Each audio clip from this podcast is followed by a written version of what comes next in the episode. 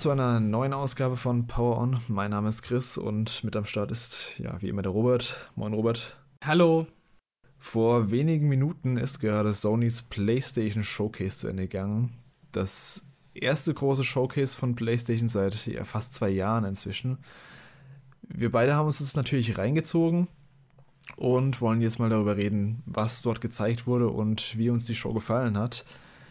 Wir beide haben uns noch gar nicht ausgetauscht, deswegen kein Plan, wie jetzt die Eindrücke sind. Ich habe meine Gedanken auch noch gar nicht richtig gesammelt, deswegen wird es jetzt einfach mal on the fly gemacht. Äh, deswegen direkt meine erste Frage an dich, Robert. Wie hat es dir so generell gefallen, das Showcase? Um, ähm, ich ich fand es, glaube ich, okay. Ähm, das mhm. ist so das Adjektiv, mit dem ich es am ehesten beschreiben kann. Wenn man es jetzt daran misst, was wir uns im Vorfeld ähm, ja, erhofft haben oder was wir prognostiziert haben, was gezeigt werden könnte, dann war es, glaube ich, relativ enttäuschend. Also vor allem was so die Sachen angeht, die Sony gezeigt hat. Die haben sich ja doch noch ziemlich bedeckt gehalten, was so ähm, neuere Projekte angeht. Aber ich finde, es waren trotzdem ein paar interessante Spiele dabei. Auch das eine oder andere Must-Play für mich. Und insgesamt ähm, bin ich eigentlich relativ zufrieden ähm, von dem Showcase ich hatte mir aber jetzt auch nicht so große Erwartungen daran gesetzt. Ähm, ich glaube, mm. ich wenn das jetzt irgendwann gekommen wäre und jetzt nicht unbedingt zu dieser ja quasi heiligen E3-Zeit, dann, dann wäre ich sogar sehr zufrieden. Und so ist es jetzt gemessen, äh, ja, gemessen in den Erwartungen ist es jetzt ein bisschen untergegangen, finde ich. Ja, man muss halt das echt in den Kontext setzen, dass das jetzt normalerweise Sonys E3-Pressekonferenz gewesen wäre, wenn wir es jetzt in einem, ja, im normalen Jahr gehabt hätten oder vor ein paar Jahren noch, als es die E3 noch gab und als Sony noch mitgemacht hat damals. So ist es jetzt wirklich, also für mich auch, es war schon gut, es waren echt gute Spiele dabei, aber wie du schon richtig gesagt hast, also gerade sowas von Sony selbst als First-Party-Sachen, da haben wir in unserem letzten Cast ziemlich ausführlich drüber geredet, was die alles im, äh, in petto haben, theoretisch. Auch von so größeren Studios. Und da gibt es echt so ein paar Games, bei denen ich mich echt wundere, wieso die nicht gezeigt wurden. Und gerade ein paar größere von Sony First Party Seite aus. Jetzt namentlich so ein, so ein The Last of Us, das Multiplayer-Projekt, wurde gar nichts zugezeigt. Team Asobi, die Astrobot-Macher, war ich mir auch sehr sicher, dass da was gezeigt wird. Ein paar andere größere Studio Band, okay, das war vielleicht so, hm, könnte gezeigt werden, könnte nicht gezeigt werden. Im Grunde haben wir als einziges großes, äh, beziehungsweise ich würde mal so dieses als Leuchtturmspiel war jetzt schon Spider-Man 2 über allem. Damit haben sie die Show auch beendet. Und um das mal vorwegzunehmen, ich finde, das, was gezeigt wurde, war, äh, das fand ich richtig gut von Spider-Man 2, hat mir echt richtig gut gefallen. Aber ich fand die Positionierung von Spider-Man 2 am Ende nicht so geil, weil es war klar, dass es kommt, es war jedem klar. Und als Rausschmeißer hätte ich mir dann doch lieber eher so, ein, ja, so eine kleine Überraschung gewünscht. Ja, ähm, ich fand's nicht so geil, wie ihr hofft, muss ich sagen, Spider-Man. Also ich fand, es war schon. Ah, echt? Okay. Ich fand, es war schon ziemlich more of the same von dem, was man bisher kannte von Spider-Man. Also, also, so ein paar Punkte, die wir auch im Vorfeld ähm, erwähnt hatten, die wir uns wünschen würden, waren ja drin. Also, dass nicht nur Manhattan als Setting da ist, sondern scheinbar auch mindestens auch Queens. Mhm. Was ja schon mal so ein bisschen von der Lokalität was anderes ist. Und ähm, ich hatte ja auch diese, diese Gleitfunktion vom Anzug erwähnt äh, im, im Cast. Mhm. Und das war ja auch direkt am Anfang drin und das sah auch ziemlich spaßig aus. Aber dann ist es direkt wieder in so einen äh, Lager, Lagerhallenkampf ähm, übergegangen. äh, wo ich echt dachte, boah, nee, das ist jetzt einfach wieder Lagerhallen-Fights. Ähm, hm. Und ähm, ja, und dann gab es halt wieder so eine typische ähm, Cinematic-Sequenz, die man jetzt auch schon aus den anderen Spielen in ähnlicher Form kennt. Ähm, so ein bisschen geskriptet lineares Schwingen am Anfang und dann äh, ja, dann kracht's irgendwie mit einem Boss, der irgendwo durchrauscht äh, und so. Also, es sah schon gut aus. Ähm, es sah jetzt auch wieder nach einem spaßigen Spiel aus, aber so diesen Next Step, den ich mir gewünscht hätte, den hat es jetzt irgendwie für mich noch nicht so vermittelt. Ach krass, okay, nee, ich, ich finde, es hat echt viel mehr geliefert, als ich gedacht hätte. Lustig, ich habe ein paar Notizen dazu gemacht. Ähm, eine Notiz davon ist, Lagerhalle ist wieder mit dabei. ähm, was ich richtig cool fand von Spider-Man selbst, diese Venom-Fähigkeiten ganz am Anfang, als man in äh, Queens war. Da war ja auch nicht ganz so klar, ob das für ein Spiel das jetzt überhaupt ist, weil erst in so einem Dschungel-Setting, wo ich das dachte, oh, da wird jetzt wieder so ein, so ein Destiny-like äh, Multiplayer-Gedöns. Also es sah von, von den Charakteren schon so, hm. Aber dann war es Spider-Man, das war zum Glück ein netter Twist. Die Gameplay-Sequenz am Anfang fand ich, wie gesagt, ganz nett, wo man die neuen Fähigkeiten gesehen hat. Ich glaube, das wird das Ganze auch schon schön auflockern, so auch von den, wo Spider-Man finde ich jetzt nicht so gut war in den letzten beiden Spielen, war so, ähm, ja, Nahkampf-Gameplay, es war immer schon sehr samey. Ich habe dann auch lieber meistens die ähm, Spinnennetzfähigkeiten benutzt, wenn es ging. Und was ich mir auch noch aufgeschrieben habe, man hat schon gesehen, dass sie an der Geschwindigkeit im Traversal ziemlich gearbeitet haben. Also man ist nochmal deutlich schneller durch New York und durch die ganze Welt geflitzt und Miles hat auch eben auch diesen, ja, wie gesagt, dieses, diesen Fluganzug oder whatever. Ich weiß gar nicht, wie das in der Lore verankert ist, was das für ein Anzug genau ist. Den dabei gehabt, das fand ich ganz cool. Setpiece war halt natürlich wieder spektakulär und äh, ja, so typisch wie gewohnt ich habe mir von vornherein nicht gedacht, dass es jetzt ein grundlegend anderes Spiel wird. Ich war eigentlich schon ganz zufrieden mit den neuen Fähigkeiten, dadurch, dass es scheinbar auch, was sie vorher angekündigt hatten, durch die SSD jetzt möglich ist, noch schneller eben als Spider-Man durch die Stadt zu schwingen.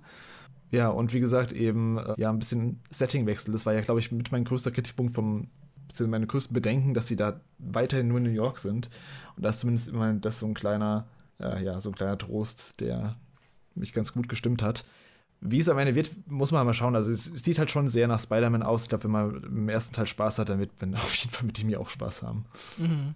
Ich dachte auch am Anfang ähm, bei dieser Dschungelsequenz, dass es Wolverine ist.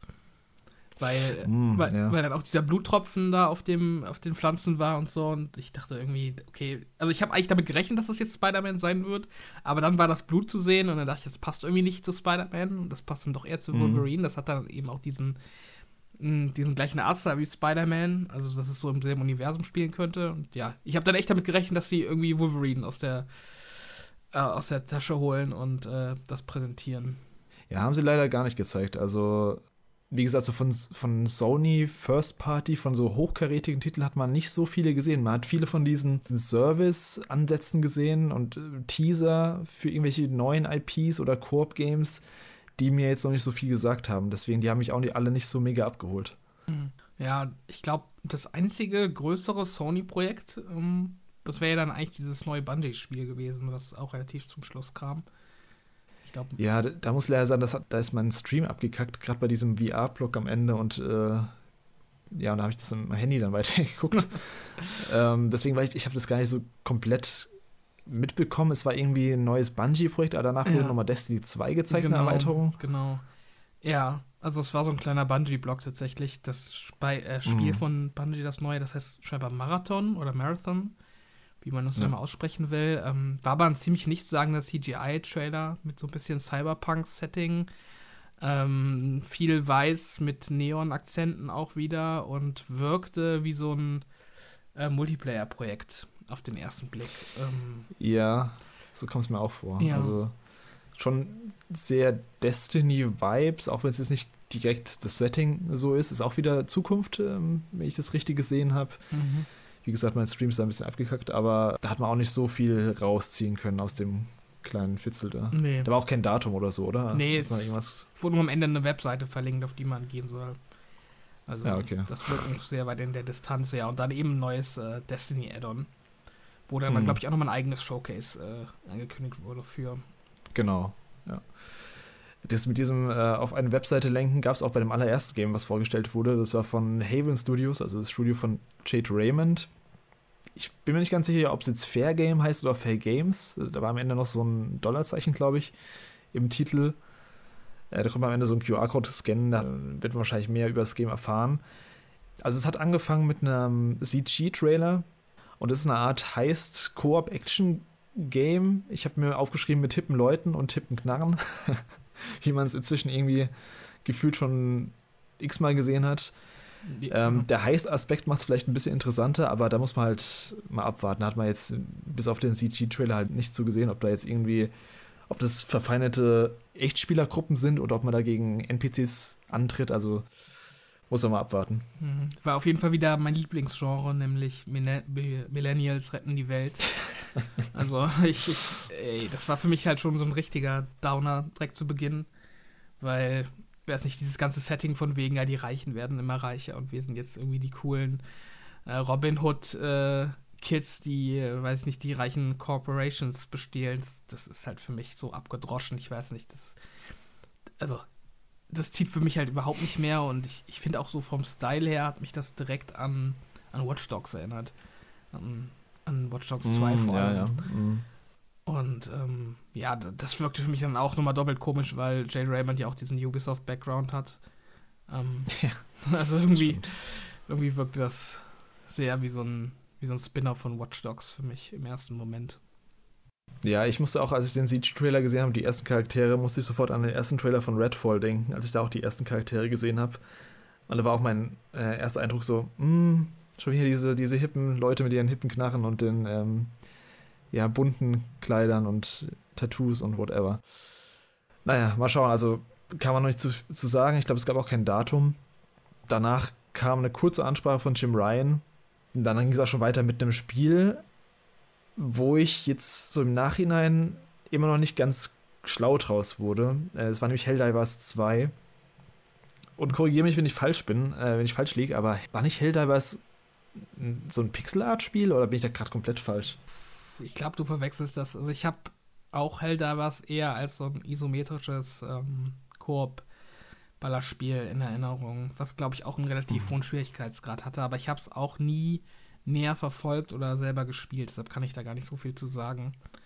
Ähm, da fand ich den Style aber hingegen eigentlich ganz nett, weil das diesen, diesen Starship Troopers Vibe hatte vom Trailer her. Also diese Parodie von so Militärpropaganda, das fand ich eigentlich mal ganz nett. Ich dachte im allerersten Moment, das wäre Fallout, weil der, weil der Charakter hatte so einen blauen Anzug an, wie die immer anhaben mhm. in den Walls bei Fallout.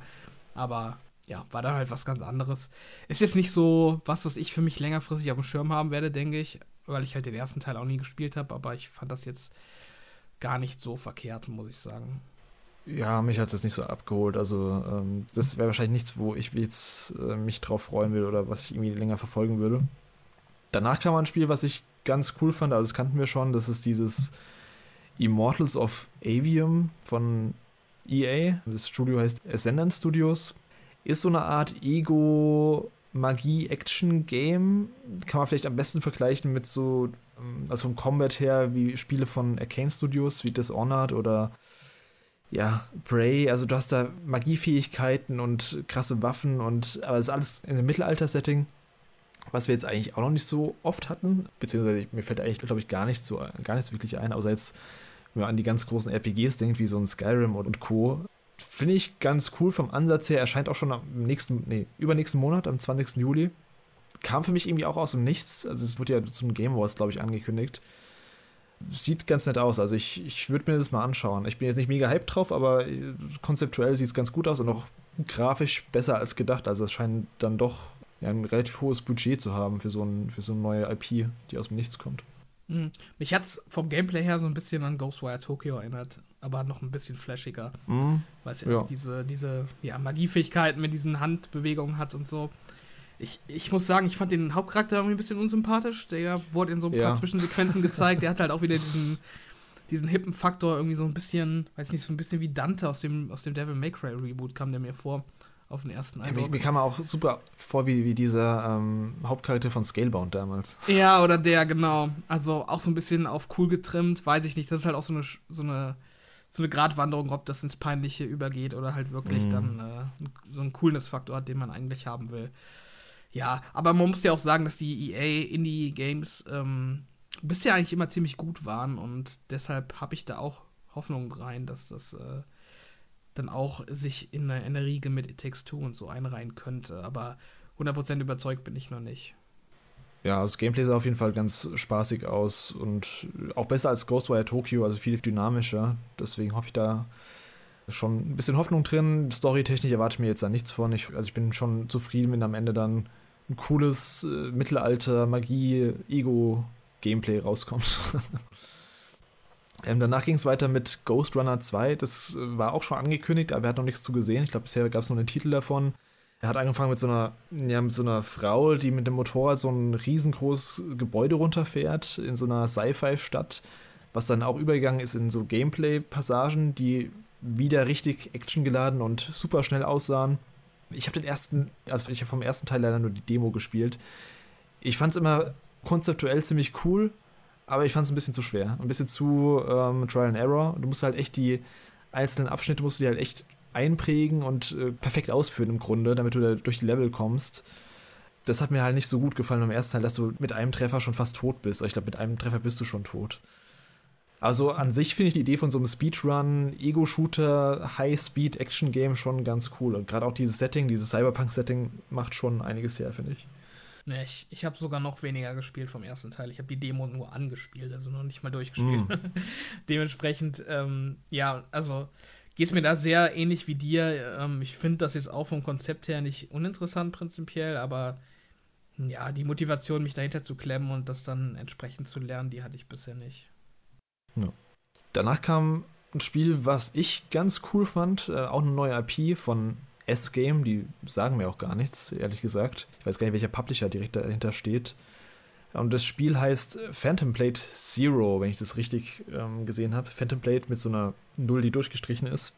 Ist mal wieder ein Samurai-Spiel in Japan, so ein Third-Person-Action-Game, was sehr stark an so eine Mischung zwischen Sekiro, Ghost of Tsushima, so in die Kerbe schlägt, ist ganz gut. Aber man hat schon gemerkt, dass der Fokus auf dem Schwert Combat liegt, also an diesem Klinge an Klinge. Und da bin ich echt mal gespannt, wie das sich tatsächlich spielt, wenn man einen Controller in der Hand hat, weil es sah richtig flashy aus und richtig cool aus, aber ich kann mir jetzt gerade noch nicht so ganz vorstellen, wie das äh, Gameplay funktioniert. Also es sah zu stylisch aus. ja, wirkt halt auch so ein bisschen wie so ein Grafikblender auf mich. Ähm, also wie auch Wukong oder so, dass es was so ein Spiel ist, was aus dem Nichts kommt von ähm, irgendeinem so äh, Entwicklerstudio, von dem man noch nie gehört hat und was dann erstmal einen guten Eindruck macht, aber was mich dann doch eher auf den zweiten Blick doch so ein bisschen skeptisch macht, äh, muss ich sagen. Ich dachte am Anfang, ich habe irgendwie verpasst, als der Entwickler eingeblendet wurde, dass es das ähm, mhm. ähm, Rise of the Ronin ist von Team Ninja. Ja. also ich bin bis zum Ende davon ausgegangen, bis dann der Titel kam. Dann dachte ich erst, okay, haben die jetzt irgendwie den Titel geändert oder so? Aber es ist ja dann doch ein ganz anderes Spiel. Stimmt, das gibt es ja auch noch. Das wurde ja auch gar nicht gezeigt. Also von dieser Art Spiel jetzt mit diesem, wie gesagt, äh, feudales Japan oder so in die Art Setting Samurai, ja, Third-Person-Action, Schwert-Gameplay gibt es halt echt schon super viel in den letzten Jahren. Muss man auch mal schauen, dass es dann nicht äh, zu eintönig alles wird. Man hat auch gesehen, man kann Wallrunning machen. Das wirkt alles schon sehr cool, aber ich bin da wie du auch ein bisschen skeptisch, ob das am Ende so funktioniert. Gab es auch keinen Termin zu. Und äh, die Story, da geht es wohl darum, dass der Hauptcharakter in sechs Tagen stirbt, weil ihm sein Herz geraubt wurde. Und ja, muss man mal schauen. Also der Trailer an sich, den fand ich schon cool, aber ähm, das Game an sich erschließt sich mir noch nicht so ganz, wie sich das im Endeffekt spielen wird. Dann haben wir von Giant Squid Games, das sind die Macher von Absu und The Pathless, zuletzt ähm, auch ehemalige Entwickler von That Game Company, also von Journey unter anderem. Und die arbeiten an dem Spiel. Ich finde, das hat man im ersten Moment schon gesehen, dass es ein Spiel von, also in dieser Kerbe schlägt, von Journey und äh, Absu und, und Co. Das Spiel heißt Sword of the Sea. Und ja, das vermischt so ein bisschen das, was sie mit The Pathless gemacht haben, also schnelle Bewegung in einer relativ offenen Welt. So mit dem Arzi angehauchten von Journey. Also man hat, finde ich, vor allem den Sand, dieses goldene Sandglänzen. Das erinnert mich komplett an Journey immer. Und ähm, sah ganz nett aus. Ich nehme solche Spiele immer ganz gern mit, wenn die nicht zu lang sind und eine coole Erfahrung bieten. Man hat zwischendrin auch so Halfpipes gesehen, auf denen man es leiden kann und äh, so Riesenmonster. Also hat mich jetzt aber auch nicht so komplett, äh, ja, sprachlos dagelassen. Gibt es The Game Company eigentlich noch? Oder haben die sich irgendwie aufgelöst oder aufgeteilt in verschiedene Studios? Die gibt es noch. Die haben jetzt gerade dieses Sky äh, Children of irgendwas, was jetzt zuerst nur für Apple iPhone, glaube ich, rauskam und äh, iPad. Ah, okay. Haben sie dann auch jetzt, ich glaube, letztes Jahr oder vorletztes Jahr für die Konsolen rausgebracht. Ist aber auch so ein Free-to-Play-Game, wo ich mir immer noch nicht ganz sicher bin, wie sich das eigentlich finanziert. Also, es hat auch super starke Journey-Vibes. Mhm. Ähm, da fliegt man auch mit solchen kleinen Männchen rum, aber eben nicht auf dem Boden, also im Sand, sondern im Himmel. Also, die gibt es noch, ja. Ja, ich finde auf jeden Fall auch, dass ähm, sie damit auch ganz eindeutig gespielt haben, dass man sofort ähm, Assoziationen zu Journey bekommt. Also, mhm. wie du schon sagst, der Sand in der Nahaufnahme wieder so glänzt und dann auch diese Ruinen, die da in dem Sand waren, das war ja wirklich fast eins zu eins wie, wie aus Journey. Und ja. äh, ich, ich finde es ja schon fast ein bisschen dreist, dass man, ähm, dass man das so nimmt, obwohl es das Originalstudio noch gibt. Äh, auch wenn man da selber jetzt so der Artist war von, vom Original Journey. Ich finde, das hat so ein bisschen Geschmäckle, dass man, dass man sich dann da so drauf beruft. Also, das war ja ganz eindeutig auch ähm, der Plan dahinter. Ich muss mhm. sagen, ich fand Absu, das habe ich noch gespielt, das fand ich spielerisch jetzt nicht so berauschend. Das war dann halt wirklich einfach so schön anzusehen, aber wenig gehaltvoll spielerisch und hat jetzt auch nicht so einen coolen Kniff wie Journeys letztendlich hatte mit diesem versteckten Koop-Modus. Also, ja, wie du schon sagtest, man nimmt die Spieler dann immer so ganz gern mal mit, aber ich finde, sie sind auch so ein bisschen seit Jahren ähm, in dem Versuch stecken geblieben, so die Qualität eines Journeys nochmal zu erreichen. Also das ist immer, hm. es will irgendwie so cool sein wie Journey, aber man schafft es irgendwie nicht so richtig. Und ja, ist halt jetzt die Frage, ob es diesmal gelingt. Ich muss aber sagen, ich fand es eigentlich auch ziemlich cool. Ich mochte das Design von dem Hauptcharakter auch oder von der Spielfigur. Und so ein, so ein Hoverboard ja. als, äh, als Fortbewegungsmittel, das ist halt auch irgendwie immer cool. Also, das war dann auch eines der, der Spiele, die mich heute Abend ja mit am meisten angesprochen haben. Ja, ich fand auch den Artstyle vor allem ziemlich cool. Also optisch könnte es schon einiges hermachen ich hoffe halt, dass sie die spielerisch dann wirklich so das ähm, umsetzen, was sie mit The Pathless gemacht haben, was ich leider bis heute noch nicht gespielt habe, aber das, was ich davon gesehen habe, sah halt echt schon sehr dynamisch und ähm, spaßig aus vom Gameplay her, wo man sich auch ein bisschen schneller mal bewegen kann als in so einem Journey, wo du halt eher ja, relativ langsam unterwegs bist. Ich glaube, in so einem Abzug schwimmst du ja auch nur von rechts nach links im Endeffekt, wenn ich das äh, richtig in Erinnerung habe also wenn das Gameplay technisch halt auch Spaß macht, da durch die Welt zu sliden oder whatever und durch Halfpipes, äh, an Halfpipes hoch zu sliden, dann, dann könnte es schon ganz cool werden. Danach ging es weiter mit The Talos Principle 2. Das, was man zuerst gesehen hat vom Teaser her, also vom, ich weiß nicht, ob es ein CGI-Trailer war, aber es war eher so ein Mood-Trailer, wo man verschiedene Locations gesehen hat, die finde ich auch ziemlich beeindruckend aussahen. Da hat man so Sci-Fi-Pyramiden gesehen und äh, so ein Kram und so A-Robot-Roboter. und im Endeffekt ist dann The Talos Principle 2 gewesen. Hätte ich nicht gedacht. Es war ja so ein Ego-Perspektiven-Puzzle-Game, wenn du dich daran erinnern kannst. Was ich nie gespielt habe. Es wird immer so ein bisschen beschrieben als so eine Mischung zwischen Portal und, ähm, wie hieß das Spiel von Johnson Blow nochmal? Dieses. Uh, The Witness? Ja, The Witness. Es ist immer so eine Mischung aus den beiden, wurde es immer so beschrieben und soll auch ziemlich gut gewesen sein, der erste Teil. Äh, ich finde, das sieht jetzt auch grafisch und vom, vom Art-Design her ziemlich cool aus. Müsste ich mal schauen, wie das dann im Gameplay aussieht, aber an sich, also vom Style her hätte ich schon Interesse. Ich, ich weiß ja nicht, ich bin ja nicht so der super Puzzle-Fan, ob das dann trotzdem was für mich ist. Hm, ich kenne den ersten Teil auch noch vom Hören sagen. Also, das ist ja auch schon so ein, mhm. so ein bisschen so moderner Klassiker geworden mittlerweile. Um, ähm, aber ich habe da auch ehrlich gesagt noch nie näher ein Auge drauf geworfen, weil ich auch immer bei so bei so Adventure Games, ähm, genauso wie bei Point-and-Click-Sachen, da bin ich immer sehr skeptisch. Also da braucht es eine Menge, um mich so, äh, so sehr zu überzeugen, dass ich da wirklich ähm, ja, von Anfang bis Ende vor allem dranbleibe. Das sind dann oft so Sachen, da spiele ich dann mal rein für eine Stunde und dann lasse ich es wieder liegen. Also, hm. ja, ich glaube nicht, dass da bei Talos Principle 2 sich das ändern wird. Und dann ging es weiter mit einem, ja, wieder einem Indie-Game, was auch wieder so in diese künstlerische Ecke geht und von den Machern von Gries oder Kriech, ich weiß gar nicht, wie es ausgesprochen wird. Ich habe schon mehrere äh, Varianten gehört. Ja, es müsste Gries sein. Gries, okay. Das war so eine Art, also mir hat es heftige Vibes von so Prinzessin Mononoke gegeben. Man hat so, so eine Heldin gesehen mit einem Schwert und ja, in so einer super von Natur überzogenen Landschaft mit dunklen Kreaturen und ihr Companion war so ein Wolf-Verschnitt, äh, Wolf-Hirschwesen-Verschnitt, der am Ende stirbt im Trailer.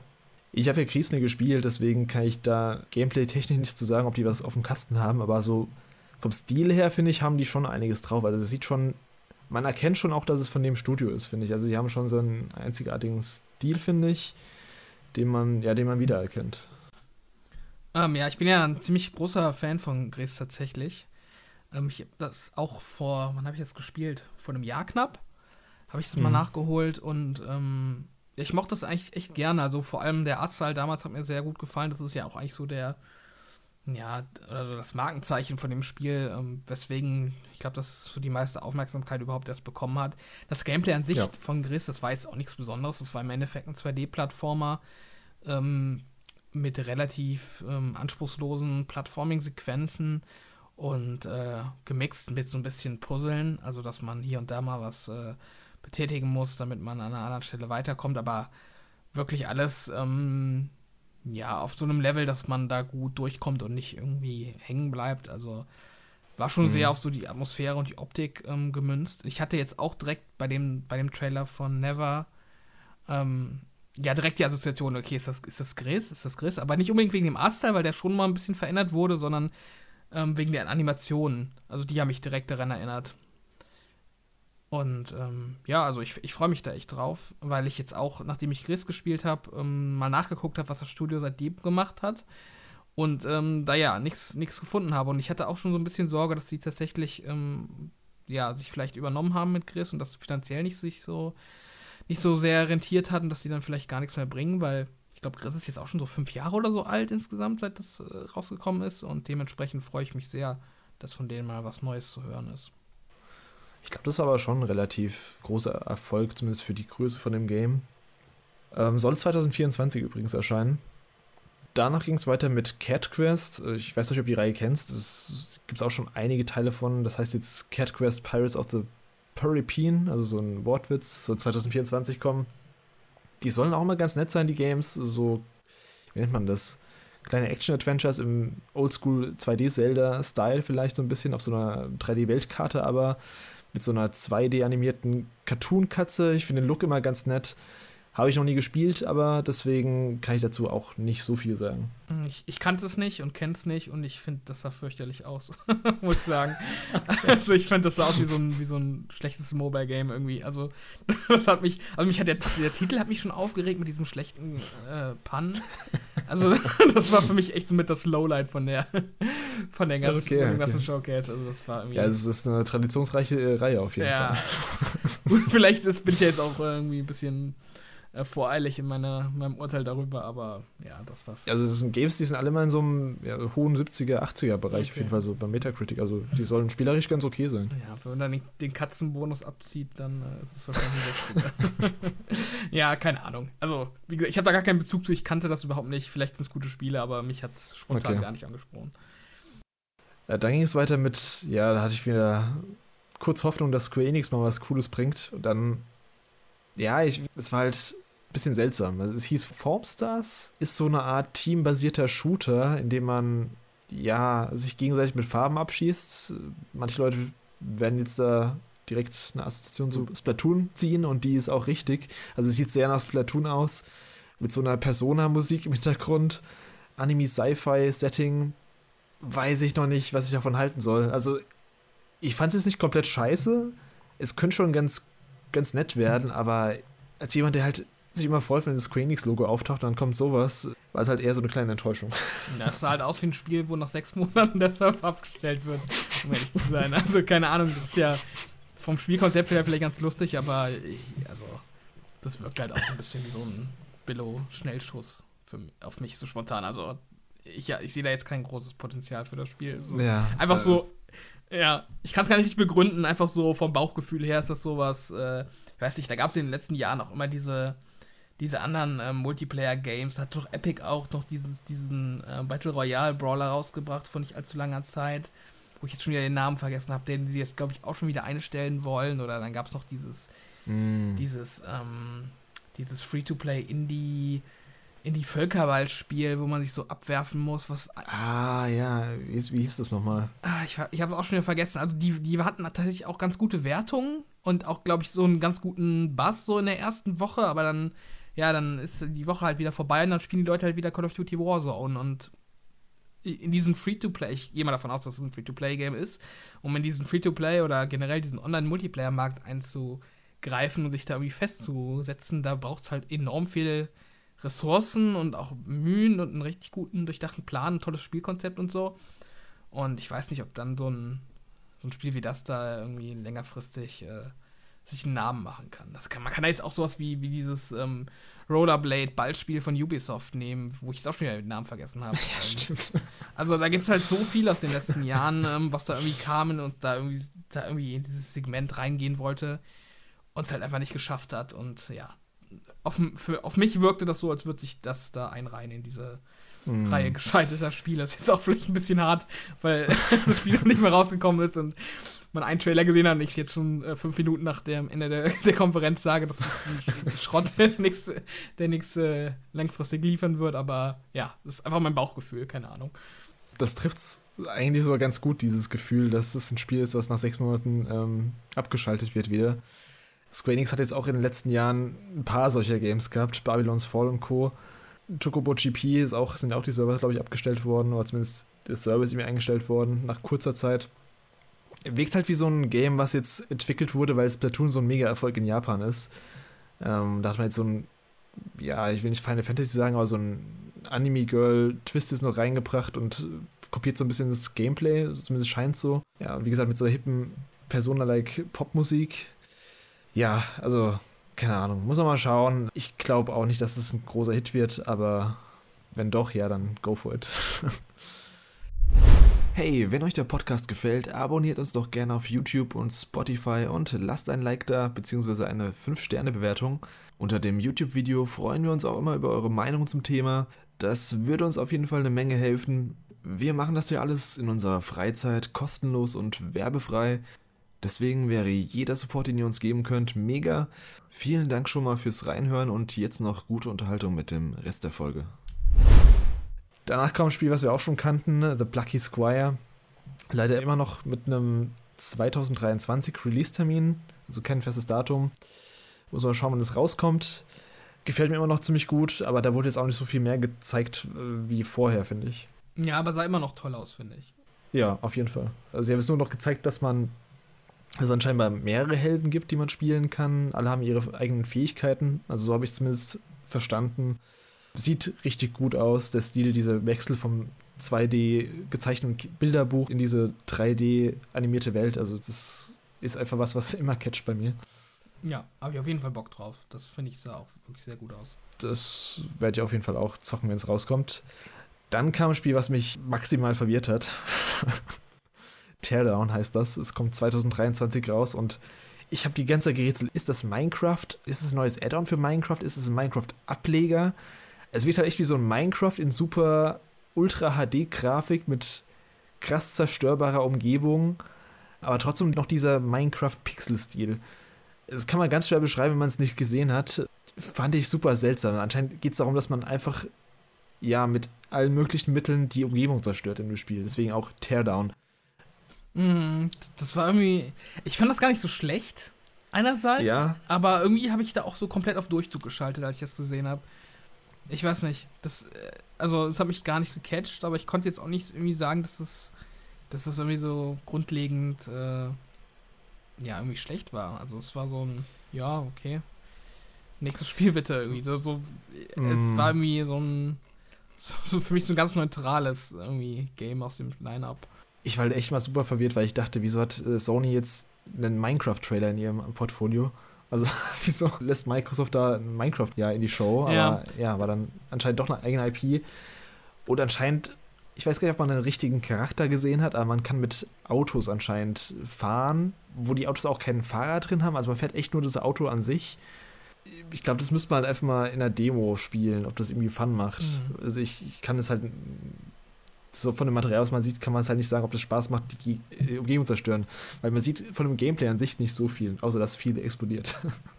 Ja, das war auf jeden Fall nach dem äh, Fallout, vermeintlichen Fallout bei dem ähm, Hell, Hell Diver, hieß es mhm. so, Hell, nach Helldiver, wo ich dachte, das wäre Fallout, war das dann schon das zweite Spiel, wo ich dachte, da kommt eine Microsoft IP, aber wo es dann äh, doch was ganz anderes war. Ja. Und dann kam so der Block, der mir eigentlich am besten gefallen hat von dem ganzen Showcase. Der Third-Party, Third-Party AAA-Block würde ich mal so ein bisschen bezeichnen. Es hat angefangen mit einem CGI-Trailer zu Metal Gear Solid 3 Remake. Snake, also Metal Gear Solid 3 Snake Eater. Wurde jetzt auch schon, also war echt ein offenes Geheimnis inzwischen, dass da, dass da ein Remake kommt. Ich war mir auch ziemlich schnell sicher, dass, äh, also dieser CGI-Trailer fängt ja mit diesem Vogel an, der diesen Frosch frisst und dann wird der Vogel von der Schlange gefressen, die Schlange wird von Krokodil gefressen und so weiter. Und am Ende sieht man eben dann Snake in der Nahaufnahme. Da war ich mir auch schon relativ sicher, dass es irgendein größeres, bekannteres Spiel ist, was man schon kennt. Das machen die oft so. Also es macht auch Capcom hat es damals auch mit Resident Evil 2 gemacht, dass man erst ja irgendwie so, so einem kleinen Tier folgt. Am Ende ist es dann Resident Evil 2 Remake. Ja, war halt der Trailer zu Gear Solid 3 Snake Eater. Ist cool, dass das Spiel kommt. Ich habe es noch nie gespielt. Auch die ganze Metal Gear Solid HD Collection kommt auch nochmal auf PS5 diesen Herbst. Vielleicht auch auf anderen Plattformen, ist bisher aber noch nicht bestätigt. Ja, ist, ist eine coole Ankündigung, aber ich bin jetzt auch nicht so mega ähm, hyped, weil ich nicht so der super mega Metal Gear Fan bin. Aber ich glaube, das wird einige Leute ziemlich freuen, auf jeden Fall. Ich glaube, Metal Gear Solid 3 ist das einzige Metal Gear, was ich durchgespielt habe. Also ich habe Rising. Ach, durchge. Wow, okay. Mh, ich habe Rising Revenges natürlich noch gespielt. Ich glaube, Metal Gear Solid mhm. 2 habe ich auch durchgespielt. Wenn ich mich nicht irre. Aber auf jeden Fall ist Teil 3 mit Abstand mein Lieblings-Metal Gear. Ähm, dementsprechend freue ich mich auch sehr auf das, das Remake. Ich war jetzt ein bisschen enttäuscht tatsächlich, dass man so gar nichts Konkretes vom Spiel gesehen hat. Also nicht mal so ein Schnipsel, ja. echtes Gameplay. Und dann am Ende auch gar kein Datum mit so zur Einordnung geliefert wurde. Also es war ja echt komplett vage gehalten und nicht mal irgendwie 2024 oder so. Und dementsprechend ist da mein Hype auch jetzt wieder ein bisschen verflogen. Hm. Ja, ich will den auf jeden Fall mal nachholen. Also ich höre auch immer von Metal Gear Solid 3, dass es so der, vielleicht so der stärkste Teil sein soll von den klassischen Metal Gears. Teil 4 wird ja immer so gelobt, weil es eben der Abschluss war und Teil 1 meistens nur, weil es eben der erste Teil war, der halt viel revolutioniert hat damals. Aber Metal Gear Solid 3 höre ich auch immer, dass es Gameplay-technisch auch Spaß gemacht haben soll und auch ein paar coole Gameplay-Twists drin haben soll. Mhm. Und der Theme-Song ist natürlich richtig cool, ähm, Snake Eater. Ja. Was ich auch ein bisschen komisch fand in dem Trailer, der fadet der Song einfach, wenn er gerade anfängt, so richtig aufzuplühen, der Song, wo der große Chorus kommt, fadet einfach der Song so aus und der Trailer endet. Fand ich ein bisschen antiklimatisch. Mhm. Ja, generell haben sie es auch, glaube ich, ganz anders inszeniert, als so ein Kojima seine Spiele normalerweise inszeniert. Also Kojima mhm. macht ja immer sehr gern sehr ausschweifende Trailer, wo die Charaktere irgendwie sprechen und viel Dialog auch eingebaut wird und äh, ja, und hier war das ja eigentlich einfach nur so eine, so eine kurze Sequenz, die eigentlich ziemlich nichtssagend war. Also fand ich dann auch ganz interessant, ja. dass sie äh, sich da auch so komplett von dieser Präsentationsart, die Metal Gear normalerweise hat, distanzieren. Ja, man hat auch gar nichts mitbekommen von wegen, ist Kojima da irgendwie involviert oder hat er irgendwie sein Segen da ähm, für gegeben. Wird wahrscheinlich jetzt die, die, kommenden Tage da ein bisschen mehr zu erfahren, ob da irgendwas noch äh, drin ist, weil es ist schon seltsam, wenn Metal Gear Solid 3 geremaked wird und Kojima so gar nicht informiert wurde. Also ich prognostiziere jetzt mal, dass er da gar nicht involviert ist und dass es einen richtig, richtig großen Shitstorm geben wird, wenn das Spiel erscheint und er noch nicht mal in den Credits irgendwie erwähnt wird. Das könnte ich mir. Oh, das das wäre aber. Das wäre richtig bitter, wenn er nicht mehr erwähnt werden würde. Das könnte ich mir irgendwie vorstellen, dass irgendwie sowas kommt. Dass dann irgendwie nur die, die Credits nur aus den Remake-Leuten bestehen und nicht aus den, aus den alten äh, Kojima-Team. Wie sowas. Das wäre hart. Also bin ich mal gespannt, ob die, ob Konami und Kojima immer noch so super krass im Clinch liegen, dass, das, dass, dass man so, so weit gehen muss. Ja, vielleicht. Zu Death Stranding 2 hat man ja auch gar nichts gesehen, wo wir auch vorher gedacht haben, das kommt äh, sehr wahrscheinlich, aber wird sehr wahrscheinlich gezeigt, weil es eben Sony ähm, Konsolen-exklusives Game ist, zumindest zum Launch. Ja, keine Ahnung, ob da man dann vielleicht bei Jeff Keighley was gezeigt wird im Summer Games Fest. Also die sind ja auch mal dicke. Vielleicht wurde einfach der Trailer dafür aufgehoben. Hm, das kann natürlich sein, ja.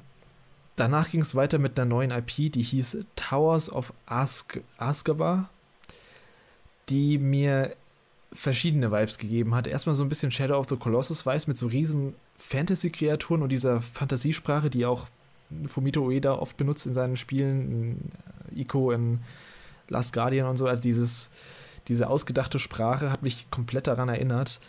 Gleichzeitig war es dann aber irgendwie so ein Open-World-Spiel, in dem du die Natur wieder aufbauen musst, wo du einen Breath of the Wild-like Gleiter hast, mit dem du über riesige Wale äh, gleiten kannst, die in der Luft schweben.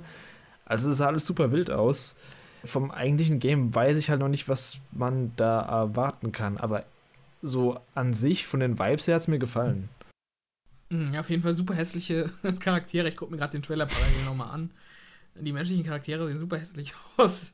Ich muss den nochmal anschauen. Ja, stimmt. Die, die Kreaturen waren cool. Die Kreaturen also. sind cool, aber die Charaktere, was ist denn da passiert? Ähm, ja, ich dachte zuerst, das wäre, ähm, da gab es noch von Ubisoft, das war zu 360 PS3-Zeiten. Da gab es so ein Spiel, wo du äh, mit so Stämmen ähm, Naturkatastrophen verhindern musstest. Ich weiß nicht, ob du dich daran erinnerst. Das ist jetzt, mm. Ich glaube, es hieß Project Dust oder so. Irgendwie so ähnlich. Hieß es so? Project Dust? Ja, ich weiß, was du meinst. Ich weiß auf jeden Fall, was du meinst. Ja, und irgendwie hat mich das daran erinnert. Ich weiß gar nicht warum, weil die Charaktere auch irgendwie so eine Maske anhaben oder so und das so naturverbunden war. Irgendwie hatte ich da direkt so Vibes von davon. Ähm, aber ja, mm. ich finde, es sieht auf jeden Fall nicht verkehrt aus. Es könnte eigentlich ganz cool sein. Auch so ein bisschen ähm, Zelda Breath of the Wild, Tears of the Kingdom mäßig mit so einem Gleitschirm. Ja. Äh, ich weiß nicht, ob sie da jetzt auch so ein bisschen das Gameplay von aufgreifen noch. Ähm, wirkt auf jeden Fall auch sehr ambitioniert, finde ich, dafür, dass es auch so ein Indie-Vibe gleichzeitig hat. Also von der, von dem Scope und von der Größe ähm, bin ich gespannt, ob sie das auch dann so, ja, so letztendlich umsetzen können. Aber verkehrt sieht es nicht aus. Ja, auf jeden Fall einer der interessanteren neuen IPs. Danach ging es weiter mit einem neuen Trailer zu Final Fantasy 16. Das kommt ja jetzt auch schon nächsten Monat raus, am 22. Juni.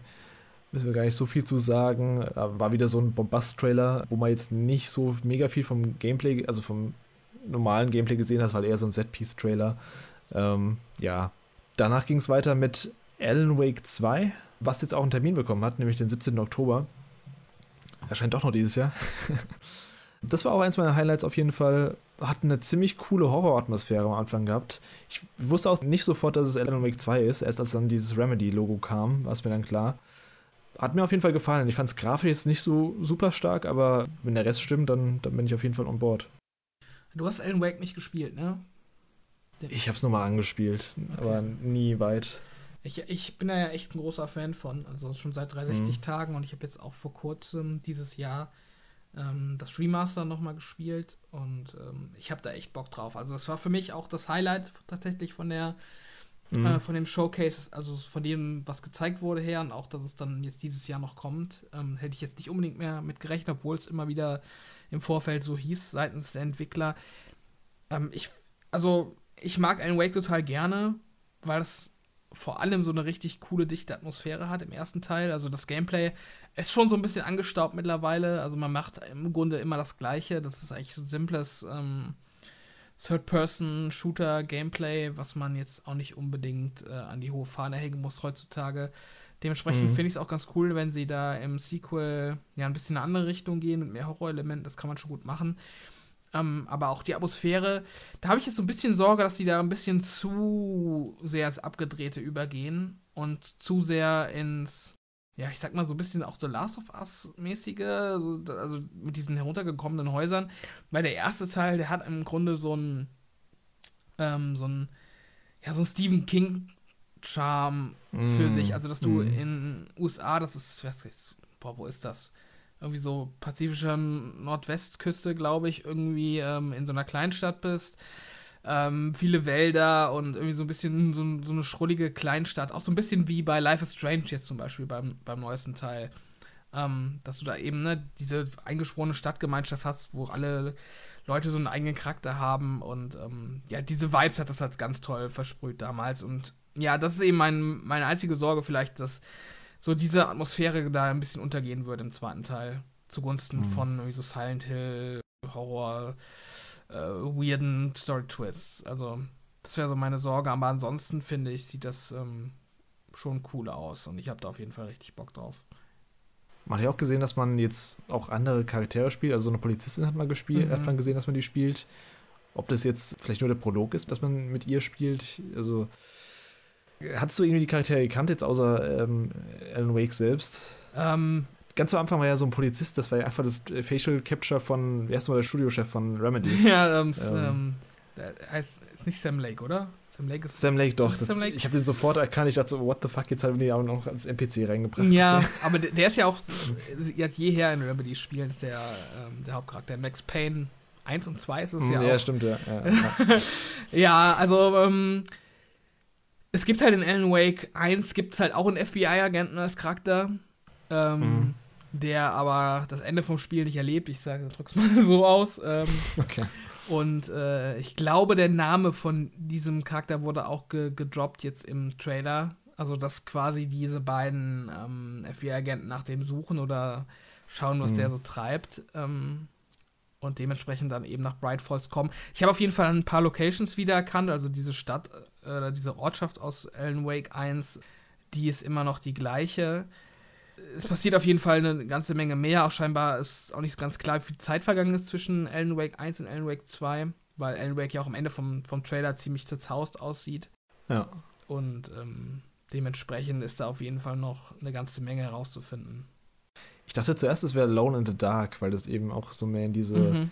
Gab es im ersten Teil auch schon so diese, diese, ähm, ja, Mutantenviecher? Ähm, ähm, nicht so richtig. Monster? Also, okay. Es, also im, im Endeffekt geht es halt darum, dass es so eine Art böse Energie gibt in der Welt, ähm, die durch Dunkelheit verkörpert wird und die ergreift von, von Menschen Besitz und äh, ja, lässt die halt auch so ein bisschen durchdrehen und äh, hm. äh, aber dass die so optisch dann auch so sich so krass verändern, ist eigentlich nicht so der Fall gewesen. Also die hatten dann halt so einen Schatten in sich, sag ich mal. Dadurch hat man die dann erkannt. Ähm, aber es ist so diese ganz wilden Designs, die man jetzt hier im Trailer sieht, die, die gab es eigentlich noch nicht im ersten Teil. Okay. Ja, freue ich mich auf jeden Fall drauf. 17. Oktober auch wieder ein Spiel dieses Jahr, was, ja, also, was auf jeden Fall hoch auf meiner Liste stehen wird. Und danach kommt auch schon das nächste Game, wo ich auch äh, gespannt drauf bin und auch mich jetzt auch drauf freue, nachdem ich den Trailer zugesehen habe, nämlich äh, Assassin's Creed äh, Mirage. Kommt am 12. Oktober raus und erinnert super stark an die klassischen Assassin's Creeds, also äh, Assassin's Creed 1 und 2, die Ezio-Trilogie. Äh, man wird das typische Stealth-Kill-Gameplay gesehen, man kann stehlen, man kann schleichen, Attentate aus der Luft machen, ähm, es wird auch nicht, das haben sie im Vorfeld schon gesagt, dass es nicht diese ausladende Open World wird, wie in dieses RPG Open World System wie in Odyssey, äh, Valhalla und äh, Co. zuletzt. Gefällt mir einfach wieder sehr gut, weil ich die alten Assassin's Creed mochte und äh, ja, da freue ich mich drauf. Also ich, ich weiß jetzt nicht, ob es so der mega Übertitel wird, aber ich, ich freue mich schon, wenn es einfach wieder ein klassisches Assassin's Creed wird in dem Stil, den ich schon seit Jahren vermisse.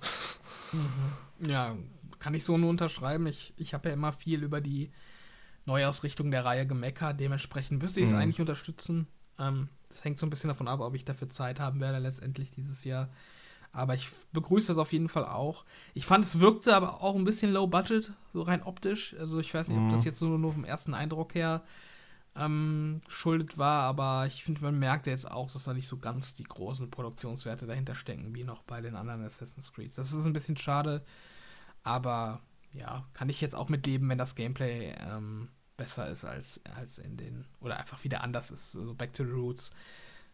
Ähm, ja, also ich fand es grafisch schon gut, aber ja, stimmt, das stimmt schon, es ist nicht so top-notch, wie es vielleicht sein könnte, wenn da jetzt, ja, wenn es jetzt so ein volles Budget hätte von so einem Game. Es ist ja auch ein bisschen günstigerer Titel, ich glaube für 49 Euro bieten sie den an. Also es ist, glaube ich, auch als DLC gestartet damals, sollte eigentlich ein DLC für Valhalla werden und es ist eben zu so einem Standalone-Spiel äh, mutiert quasi. Aber ja, freue ich mich drauf, äh, 12. Oktober. Danach ging es weiter mit einem Spiel von Finchi. Die haben ja auch so Spiele wie Night in the Woods und ich glaube, dieses, wie ist das Game mit dem Fuchs nochmal? Das Zelda-Fuchs-Game. Äh, das Zelda Fuchs Game, meinst du? Ja, Tunic, äh, Tunic. das haben die auch gepublished. Ah, okay. Genau. Äh, Remnant Hill heißt das Game, hat noch keinen Termin, es hat so einen seltsamen, wirden Zeichentrick im Stil, sah aus wie so ein Side-Scrolling-Game. Ich habe mal dazu geschrieben, 50er Jahre oder sowas, so, so Vibes hat zumindest versprüht, oder vielleicht 40er Jahre sogar, oder noch früher. Ähm, weiß man aber gar nichts zu, also das war nur so ein seltsamer Trailer, deswegen kann ich da nicht zu viel zu sagen. Ja, ich mochte die Musik, die war so, ähm, das war so Folk, Folkmusik. Fand mhm. ich eigentlich ganz cool, aber ja, kann man nichts zu sagen weiter. Danach kam ein Spiel, was ich jetzt auch schon ein paar Mal hier im Podcast erwähnt hat, dass es schon seit Ewigkeiten in Entwicklung ist, nämlich Grand Blue Fantasy Relink. Hat jetzt endlich einen näheren Termin bekommen, Winter 2023. Das wurde ja 2016 schon angekündigt, äh, enthüllt damals ehemals mit Platinum Games an Bord, was dann aber später dann in-house wieder entwickelt wurde von Cygames. Ja, ist so ein JRPG mit einem Action-Kampfsystem, einer offenen Welt und wirkt schon so sehr ähnlich wie die Tales-Reihe. Ob es am Ende auch eine coole Story hat und so, muss man, muss man schauen, aber so auf so Action-Kampfsysteme habe ich eigentlich immer Bock, deswegen kann es gerne mal erscheinen nach sieben Jahren. Hm. Ja, ist nicht so meins, aber ich muss da jetzt auch nicht, muss ja nicht jedes Spiel für mich sein, also ich denke mal, ja. das wird schon seine, seine Leute finden. Dann ging es weiter mit einem Trailer zu Street Fighter 6. Können wir auch wie Final Fantasy 16 schnell abhaken. Das kommt ja auch jetzt sogar schon nächste Woche raus. Wow, 2. Juni. Ähm, ja, neuer Trailer. Danach ging es weiter mit einem Spiel namens Ultros. Oder oh, Ultros. Ähm, soll 2024 kommen. Und das hat mich ein bisschen irritiert am Anfang. Das hat so eine, ja, ich nenne es mal so Kirchenglas-Optik gehabt, finde ich. Ähm, ich glaube, es ist Metroidvania sogar. Hat viele von diesen mutanten Insektengegnern auch. Und ja, generell wirkt es so ein bisschen wie so ein Drogentrip. Ja, das ist das richtige Stichwort. Also, Kirchenglas habe ich da jetzt persönlich nicht so rausgesehen. Ich finde, das wirkt halt wirklich eher so wie so ein. Also, ich habe jetzt das noch nie konsumiert, aber wenn man so mal so Visualisierung von so LSD-Trips mm. oder so sieht, ähm, ich finde, da wirkt es halt total nach. Oder auch so ein bisschen wie so eine Rick and Morty-Folge, auch irgendwie, wenn die in irgendwie ja. Universum reinfliegen, da sieht es dann auch manchmal so aus. Äh, ich weiß es nicht, das könnte dem Gameplay jetzt nicht unbedingt so zuträglich sein, wenn da alles so wild und bunt ist, dass man da irgendwie noch die Übersicht behält. Ähm, nee. Aber. Also ich fand es jetzt auch vom Gameplay her nicht so super spektakulär. Ist halt mhm. halt von rechts nach links gelaufen, ein paar Gegner zerkloppt, aber da war jetzt nichts, oder kein Gameplay-Feature dabei oder irgendwie Movement, was mich irgendwie krass überrascht hat. Es war halt echt nur der Stil, der so ein bisschen, wow, okay. Und ja, Kirchenklasse Optik halt eher von, den, von der Farbgebung her. Das ist alles so sehr bunt und ja, keine Ahnung. Mhm. Hat mich jetzt auch nicht so mega abgeholt, muss ich sagen. Ja, ich fand auf jeden Fall interessant auf den ersten Blick, einfach wegen der Optik. Also ich, das ist mir schon so ins Auge gesprungen, dass ich dachte, okay, was ist das? Aber ja, dass ich das jetzt irgendwie unbedingt spielen will, das hat es jetzt bei mir nicht ausgelöst. Mhm. Danach habe ich hier noch von Perfect World Games so ein Anime-Style Mecha Sci-Fi Game. Da musst du mir vielleicht helfen, wenn du den Namen noch weißt, weil da ist mein Stream abgekackt. Ähm, auch in der Sekunde. Das wirkte sehr, ja, sehr Anime-like, also war sehr krasser Anime-Style mit so futuristischen Gefährten. Man hat gesehen, dass einer auf so einem mechanischen Pferd, glaube ich, durch die Welt reitet der ganze Trailer war irgendwie all over the place, weil man hat auch so teilweise Kampfsequenzen gehabt, wo dann so Arena-like Kämpfe waren, wo es dann nicht mehr so. Also das ganze Game wirkte, als wäre es eine offene Welt, aber dann war es dann doch wieder so geskriptet. Also kann man schwer beschreiben irgendwie. Ich, ich fand das Spiel super seltsam. Also ich muss sagen, jetzt von durch deine Beschreibung, ich weiß überhaupt nicht, was du meinst. Also entweder ist es komplett an mir vorbeigegangen oder äh, ich weiß nicht, du hast dir das eingebildet oder, oder ich hab's komplett vergessen. Ich weiß grad echt gar nicht, was du meinst, aber das spricht dann auch nicht fürs Spiel. Also, keine Ahnung. Nee. Also es war halt irgendwie so ein Anime-Style-Hacker-Ding. Ja, also das, das, Ding ist halt auch, wenn, da, wenn ich schon so Anime sehe, mit dieser generischen Anime-Optik, dann bin ich halt auch, also dann schaltet mein halt mittlerweile auch ab, muss ich sagen. Also ich, ich finde halt dieser Anime-Stil, das ist halt auch so austauschbar. Also, ich weiß nicht, ob ich. Oft, ja, ja. Also, ich, ich kann es gar nicht richtig in Worte fassen. Ich finde immer, die, die, das hat immer so den gleichen Anime-Stil. Also es gibt ja auch, Anime ist ja eigentlich, ist ja eigentlich nur so ein Oberbegriff, wo es super viele mhm. verschiedene ähm, Grafikstile oder Animationsstile oder ähm, ja, Artstyles geben kann, die man ja auch aus dem, aus dem Manga-Segment dann letzt, äh, letztendlich kennt. Und äh, aber in, in diesen JRPGs oder in diesen Japan-Action-Games, das ist irgendwie immer der gleiche Anime-Stil, finde ich. Also die, du kannst die Charaktere von einem Spiel ins andere verfrachten, das wird keinem auffallen. Und äh, ich weiß nicht, für mich ist das echt so eine Brühe, die so ineinander verschwimmt. Und ich, ich bin da halt irgendwie direkt raus, wenn ich sowas sehe. Ich lasse dir den Trailer gerade noch parallel laufen. Es wirkt vom Artstyle her super wie Genshin Impact, äh, so in dem Stil. Also sieht schon, also der Stil an sich ist schon nicht schlecht, also sieht schon grafisch gut aus. Sie baut, wie sie unter Wasser taucht. Ah, das Game heißt Tower, Fan Tower of Fantasy. Der generischste Name, den es gibt. Tower of Fantasy, okay. Tower of Fantasy, okay. Kein Plan, also war einfach all over the place der Trailer und anscheinend hat er auch ja, nicht so einen bleibenden Eindruck bei dir hinterlassen, dass du nicht mehr erinnern kannst. Ähm, ich gucke auch noch mal kurz, noch mal ja, kurz okay, rein. Guck mal kurz. Eine, eine, ob, ob, er mir wieder einfällt. Ah, doch. Ja, ja, ich, ich erinnere mich. Okay. Nee.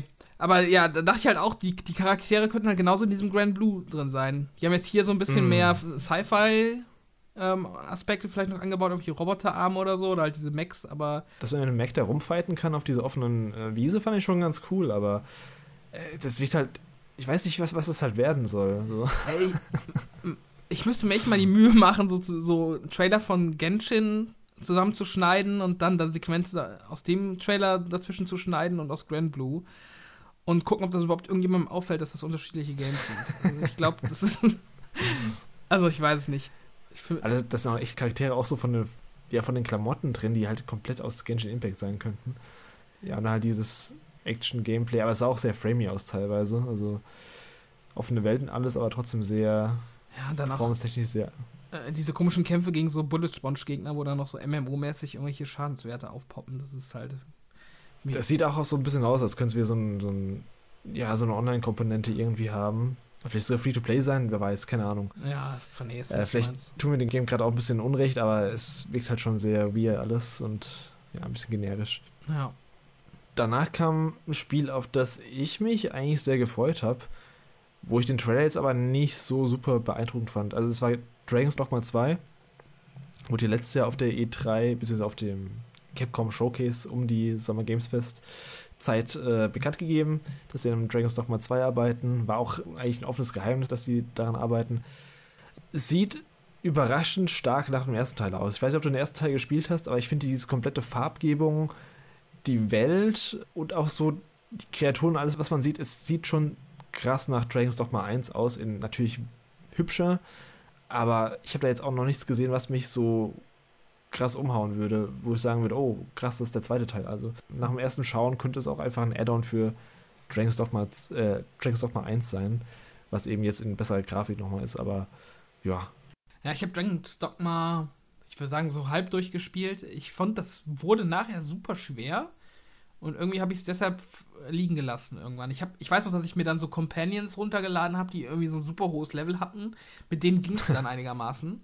Da bin ich dann ganz gut durchgekommen. Aber irgendwie, ja, war das mir dann doch zu anstrengend. Ich weiß noch, dass man immer super weit laufen musste. Von einer, ja. also von dieser Hauptstadt aus zu den Missionsorten. Und das hat mich irgendwie alles so ein bisschen angenervt. Also ich würde mir wünschen für den zweiten Teil, dass das auf jeden Fall ein bisschen, ja, ich sag jetzt einfach mal modernisiert wird ein bisschen mhm. gestreamlined wird. Das fände ich ganz cool. Aber ich hatte denselben Eindruck wie du, dass es halt wirklich aussieht wie Dragon's Dogma. Ja. Ich habe den ersten Teil auch nie durchgespielt. Ich habe den auch irgendwann liegen lassen. Ich glaube auch aus den ähnlichen Gründen wie du, dass irgendwann relativ schwer wurde und auch ein bisschen anstrengendes Gameplay, dass man. Ich meine, die Kämpfe waren cool, aber dass man immer ewig lang gelaufen ist. Ich glaube, man hatte auch keine Mounts. Also man, man ist immer nur rumgelaufen. vielleicht, dass die da auch vielleicht auch was ändern können, dass man irgendwie Mounts bekommt oder fliegende Mounts von mir aus auch. An sich habe ich aber schon theoretisch Bock drauf. Ich müsste dann halt mal schauen, ob da noch mehr gezeigt wird, was mich mehr packt, als ist dieser Trailer, der sehr wie Dragon's Dogma eben aussieht. Ähm, danach kam ein Trailer zu Five Nights at Freddy's Help Wanted 2, erscheint Ende des Jahres. Habe keinen Teil der Reihe gespielt, deswegen kann ich dazu echt gar nichts sagen. Hm. Das ist für mich auch auf einem Level mit den Minions oder so. Das sind so Franchises, die einfach so komplett an mir vorbeigehen. Mhm. Also ich weiß nicht, das ist. Äh, ich verstehe auch nicht, da gibt es ja auch irgendwie jetzt 100.000 Ableger von gefühlt und auch irgendwie äh, Brotdosen von oder was weiß ich. Also auch so super viel Merchandise. Das ist doch einfach so ein komisches kleines Indie-Game gewesen, was halt mal vielleicht für eine Stunde lustig war ich, ich verstehe gar nicht, wie das so ein Selbstläufer werden konnte, dass Leute das einfach immer noch so abfeiern. Also ich, ich weiß es auch wirklich nicht. Ich weiß gar nicht, wie sich das weiterentwickelt hat von diesem Ursprungskonzept. Aber ich muss auch sagen, gleichzeitig reizt mich das auch überhaupt nicht, mich damit irgendwie auseinanderzusetzen. Nee. Auch nicht in VR. Von daher. Nee, mich auch nicht. Und kommt da nicht auch sogar ein Kinofilm raus oder irgendwas war da auch, ja. dass da irgendwas also, gemacht wird. Da wurde irgendwas geleakt und ja, interessiert mich auch so gar nicht die Reihe. Ich kann auch bis heute den Appeal daran nicht erkennen, aber naja, jedem das eine. Dann kam, ja, wie gesagt, das hat so ein bisschen in den PSVR 2 Block eingeleitet. Gab es dann eben noch einen Trailer zu Resident Evil 4 in VR. Dann kam Arizona Sunshine 2. Das sah, finde ich, ganz gut aus für ein VR-Spiel vor allem. Das ist so ein Ego-Shooter-Zombie-Schnetzel-Game. Ich habe den ersten Teil nie gespielt, aber das sah, finde ich, grafisch echt äh, ganz nett aus. Auch vom Stil her. Äh, ist halt so ein Zombie-Ding. Also, wenn man darauf Bock hat, dann dann wird man da wahrscheinlich auch seine Freude dran haben. Ich fand's schlimm, muss ich sagen. Echt? Ja, also ich, ich kenne den ersten Teil gar nicht, weil ja auch einfach diese VR-Games im Grunde alle an mir vorbeigezogen sind, weil ich halt die, mm. die VR-Brille hatte. Aber ähm, ich mochte den Humor gar nicht jetzt von dem Trailer. Dieses, dieses ironische mit diesem er nennt alle Zombies Fred oder was da wie der Gag war. Also das, nee, weiß ich nicht. Das Gameplay kann ja ganz, ganz okay sein, weiß ich jetzt nicht, kann ich nicht beurteilen, aber so der Style, das war nicht so meins. Ich muss auch sagen, das war eben, wie gesagt, auch so der Block, wo ich dann, wo der Stream dann bei mir abgekackt ist, wo ich da am Handy weiterschauen musste und da hatte ich den Ton auch gar nicht laut. Also ich habe gar nicht viel verstanden, was der überhaupt geredet hat. Ich habe eigentlich nur das Gameplay gesehen. Deswegen. Ja, das hat dir wahrscheinlich geholfen für deinen Eindruck. Ja, wahrscheinlich. Also. Danach kam auch noch so ein, noch so ein VR-Shooter, den ich auch ganz nett fand, war so ein bisschen mit übernatürlichen Fähigkeiten. Ähm, der hieß, wie ich es richtig aufgeschrieben habe, äh, Synapse. Oder kam zwischendrin noch irgendwas anderes? Ich glaube, da war noch irgendwas. Da, ah, nee, stimmt, da vorher kam dieser Squad-Based Shooter, Crossfire Sierra Squad, hieß es so? Ja, da gab es noch irgendwas, was so ein bisschen aussah wie Rainbow Six. Das ja, noch. das fand ich ein bisschen generisch, aber dann dieses Synapse sah ganz cool aus mit diesen übernatürlichen Fähigkeiten. Ja, das haben sie aber auch schon mal irgendwo gezeigt. Das kam mir auf jeden Fall bekannt vor. Bei dem letzten äh, VR-Showcase, da war das, glaube ich, auch schon dabei. Ach, echt? Mhm. Das kann sein, stimmt. Ähm, ja, genau, dann war das. Und dann kam eben noch die Ankündigung, dass Beat Saber, ich glaube, wurde es für heute angekündigt, dass es heute erscheint? Ja, die meinten available now. Perfekt, okay, dann, dann werde ich mir das nachher noch ähm, kaufen. mit einem mit äh, Queen Soundpack, Songpack. Genau, Queen Music Pack. Ja, war auch Zeit, dass es jetzt mal für PSVR 2 erscheint. Ja, ich denke, das wird, das wird sich auch wieder gut verkaufen. Das ist halt so ein Evergreen. Den, den kann man auch jedem in die Hand drücken, auch Leuten, die äh, nicht viel mit Games zu tun haben. Es ist halt einfach ein Rhythmusspiel, was Spaß macht, mit so Laserschwer also Lichtschwertern quasi die Noten zu treffen. Ja, werde ich wahrscheinlich dann morgen auch mal ausprobieren oder übermorgen. Danach ging es auch schon weiter mit Bungie und ihrem neuen Game, hatten wir vorhin schon angesprochen, dieses Marathon ähm, oder Marathon. Äh, so eine Art Sci-Fi-Shooter, aber man hat kein Gameplay gesehen, oder? Nee, das war rein CGI. Ich weiß nicht, ob es auf der Webseite vielleicht noch was zu sehen gibt. Das konnten wir jetzt noch nicht checken, mm. aber ich denke nicht. Also ich denke mal, wenn sie schon was zeigen würden, dann hätten sie es auch im Showcase gemacht. Dann gab es eben Destiny 2 noch DLC, haben wir vorhin schon gesagt. Und dann gab es noch eine neue IP von Firewalk Studios, auch ein Sony eigenes Studio, beziehungsweise dazugekauftes Studio inzwischen. Die haben Concord angekündigt. Und ich muss ehrlich gesagt zugeben, dass ich jetzt gerade nicht mehr weiß, was Concord ist. Ich habe nur den Titel aufgeschrieben. Ja, also da hast du im Grunde auch schon alles vom Spiel ähm, aufgeschrieben, was man gezeigt hat. Also ich habe das geguckt und dachte so, okay, was war das denn jetzt? Weil ähm, da im Grunde wurde, glaube ich, ein Hamburger gezeigt äh, auf irgendeiner okay. Space Station oder irgendeinem Raumschiff und dann kam das Logo und dann war der Trailer vorbei. Und ich war kein Deutsch schlauer. Also es war ganz seltsam. Ja, nee, also sowas können die sich eigentlich stecken. Also ich, dachte eigentlich, da wäre auch, die Zeit wäre vorbei, dass wir irgendwelche random Teases bekommen. Weil so Teases kannst du bringen, wenn du eine bekannte Marke hast. Wenn du irgendwas hast, wo die Leute wissen, ah, das kommt auf mich zu. Wenn du irgendwie, keine Ahnung, wenn du einen Final Fantasy VII Remake teast zum Beispiel, hm. dann wissen Leute, wow, okay, das kommt. Da kannst du mir auch ein Logo zeigen. Aber du kannst doch nicht eine random neue IP, kannst doch nicht einfach nur einen Hamburger zeigen. ja, also ganz Was seltsam. Das? Ja, es hat halt auch so irgendwie so 80s-Vibes, so ein bisschen, ähm, weiß ich nur, so ein Voice-Over, was irgendwas gelabert hat. Ich weiß doch nicht mehr was. Also auf jeden Fall war es total nichtssagend und ähm, keine Ahnung. Ich weiß gar nicht, was hat Firewalk vorher gemacht? Warum hat Sony die äh, akquiriert? Haben die vorher schon War Firewalk nicht dieses PC-Studio? Boah, ich weiß es gerade selbst gar nicht mehr okay. genau. Ja, keine Ahnung. Mir hat der Trailer auch so ein bisschen Guardians of the Galaxy Vibes gegeben. Ähm, ich dachte auch irgendwie erst, das geht so in die Richtung, aber ja, ist halt super vage geblieben. Keine Ahnung. Ich dachte, da käme noch irgendwas und da war der Trailer vorbei. Also ganz hm. komisch. Ach, das Studio wurde erst 2018 gegründet, habe ich gerade gelesen. Wahrscheinlich ist es auch dein erstes Projekt dann. Und ich habe gerade gelesen, dass es ein PvP-Multiplayer First-Person-Shooter werden soll, mhm. der 2024 erscheint. Wie originell. ja. Da werde ich ja spontan äh, ein ähnliches Schicksal wie Foam Stars oder wie es heißt, äh, aber gut, wenn Sony dahinter steckt, dann ist ja vielleicht noch ein bisschen mehr äh, ja, Einsatz dahinter. Wo man, wobei man auch sagen muss, dass Sony dann jetzt mittlerweile auch ziemlich viel in die Richtung macht. Also wenn jetzt dieses Marathon ja. von Bungie, das ist ja im Endeffekt jetzt auch äh, First Party, dann Destiny 2 wird immer noch erweitert, jetzt dieses äh, Concord. Das Spiel von Haven Studios, ja, von, von dem Jade Raymond. Das ist auch so ein Multiplayer-Ding, also irgendwie setzen die ziemlich stark auf Multiplayer. Ja, haben sie ja gemeint, dass irgendwie zehn Games as a Service Projekte bis whatever, bis 2026 oder so raushauen wollen. Ich fand es jetzt in, der, in dem Showcase auch zu, also da fand ich das Verhältnis hat nicht ganz gestimmt von den Spielen, die neu vorgestellt wurden, da war echt gefühlt, jeder zweite war so ein äh, Multiplayer-Koop-Shooter. Oder zumindest wurde so angedeutet. Ich weiß nicht, so ein Teaser bringt halt einfach gar nichts. Es bringt keinen Hype und man hat auch nichts vom Spiel gesehen. Also ich verstehe nicht ganz, was das jetzt bringen soll. Gerade wenn es so ein Multiplayer-Ding werden soll, wollen sie irgendwie den Namen schon mal in die Köpfe von den Leuten bekommen? Oder also ich verstehe die Taktik dahinter echt nicht. Mhm. Nee, ich auch nicht. Also, das ist irgendwie für vergebene Mühe. Außer die zeigen halt vielleicht beim Summer Game Fest oder so nochmal was davon. Ja. Dann, dann könnte man das nochmal aufgreifen, aber sonst verstehe ich es auch nicht ganz. Das könnte sein. Was immerhin ganz nett ist, es erscheint gleichzeitig für PC und PS5, was glaube ich auch ganz klug ist, wenn man so ein Service-Ding raushaut, dass man eine größere Userbase dann hat. Mhm. Ähm, danach wurde noch ein Trailer zum Gran Turismo-Movie gezeigt. Ähm, hat man letztes auch vor ein paar Wochen den ersten Trailer gesehen. Finde ich, sieht ganz okay aus. Werde ich vielleicht mal anschauen, wenn er in einen Streaming-Service kommt. Ja, gibt mir irgendwie leider so ein bisschen Vibes von so einem Live-Action-Werbeclip für ein Turismo-Spiel. Also ich. Ja, ist irgendwie. Ist es wahrscheinlich im Endeffekt auch. Ja.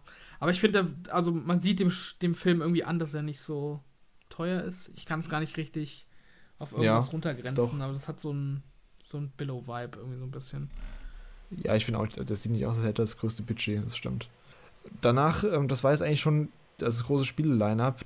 Dann kam noch eine Ansprache von Jim Ryan nochmal.